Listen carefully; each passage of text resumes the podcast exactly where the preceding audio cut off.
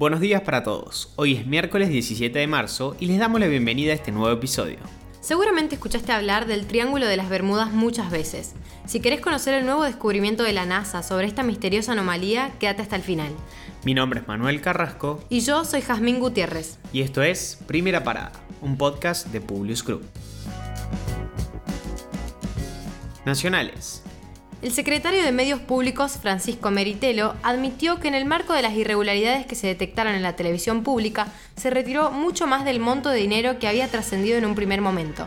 Según reconoció en conferencia de prensa, hubo tres extracciones por un total de 11.400.000 pesos. Al parecer, están identificadas las personas que hicieron los retiros. La Cámara Nacional Electoral confirmó el cronograma para las elecciones legislativas de este 2021.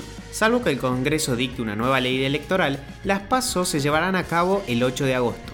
Por su parte, el presidente Alberto Fernández volvió a manifestarse en contra de la realización de las internas obligatorias en virtud de la situación sanitaria por el coronavirus. La clausura del Hospital Español por parte de la Agencia Gubernamental de Control de la Ciudad de Buenos Aires ante el incumplimiento de varias normas de seguridad causó un nuevo conflicto entre la nación y el gobierno porteño. La titular del PAMI responsabilizó al jefe de gobierno porteño Horacio Rodríguez Larreta y a su ministro de Salud de las posibles consecuencias de esta decisión en medio de la pandemia. Comenzaron las pruebas de la tecnología 5G en Argentina se iniciaron testeos y demostraciones en el edificio del ENACOM. No son las primeras pruebas de 5G que se realizan en el país, aunque sí la primera vez que interviene el Estado. En esta ocasión, el objetivo está orientado a ver la potencialidad de la quinta generación en general y su aplicación concreta a diferentes ámbitos. El ministro de Salud de la provincia de Buenos Aires, Daniel Goyán, adelantó que en los próximos días comenzará a funcionar un nuevo control sanitario en el aeropuerto de Ceiza, donde se testeará a quienes provengan de países considerados de riesgo, a pesar de que exhiban un PCR con resultado negativo. El funcionario declaró que ya no se puede creer en los PCR que vienen de afuera. Esto pasa en Europa también. Se venden los PCR para viajar. Internacionales. El gobierno británico confirmó que mantendrá la presencia militar en las Islas Malvinas para protegerlas de amenazas externas. A raíz de estas declaraciones, la Cancillería argentina emitió un comunicado en el que reivindicó su soberanía sobre las Islas Malvinas y recordó que el Reino Unido debe escuchar a la comunidad internacional que promueve el fin del colonialismo en el mundo. La Guardia Revolucionaria de Irán ha inaugurado este lunes una nueva ciudad de los misiles, una base de almacenamiento de proyectiles balísticos y de crucero de distintos rangos.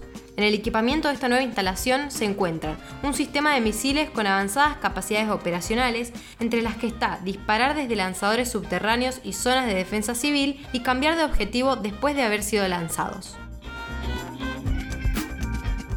La influyente hermana del dictador norcoreano Kim Jong-un arremetió este martes contra Estados Unidos y Corea del Sur, Ambos países iniciaron la semana pasada ejercicios militares conjuntos y un periódico oficial publicó una declaración de la hermana del líder, en la que ofrecía un consejo para la nueva administración de Estados Unidos que se esfuerza por esparcir el olor a pólvora en nuestra tierra desde el otro lado del océano. En Estados Unidos, una bebé nació con anticuerpos contra el COVID-19 luego de que su madre recibiera la vacuna. Este es el primer caso conocido hasta ahora en el mundo. El Triángulo de las Bermudas es sin duda uno de los lugares más misteriosos del planeta. Está ubicado entre Miami, Bahamas y Puerto Rico. Durante el transcurso de los años, allí han desaparecido numerosas embarcaciones y aviones. La NASA publicó un nuevo hallazgo que pretende explicar los hechos registrados en la zona. Los científicos sostienen que el campo magnético de la Tierra tiene un punto débil y que si bien esto no provoca efectos en nuestro planeta, no pasa lo mismo con los satélites, que cuando sobrevuelan por la anomalía son bombardeados por una radiación más intensa que en cualquier otro lugar en órbita.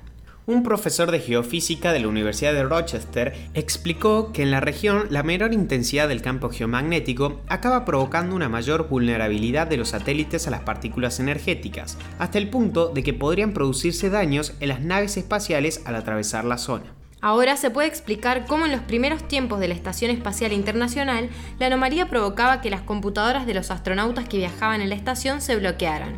Hay astronautas que reportaron haber visto extrañas luces blancas parpadeando ante sus ojos, y desde entonces se han tomado medidas para protegerlos cuando atraviesan esta zona del planeta.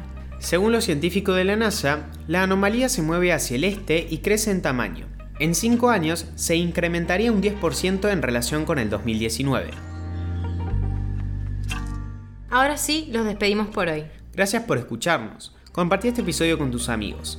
Esperamos tus sugerencias en nuestro Instagram, publius.com.ar o en nuestro Twitter, publius-group.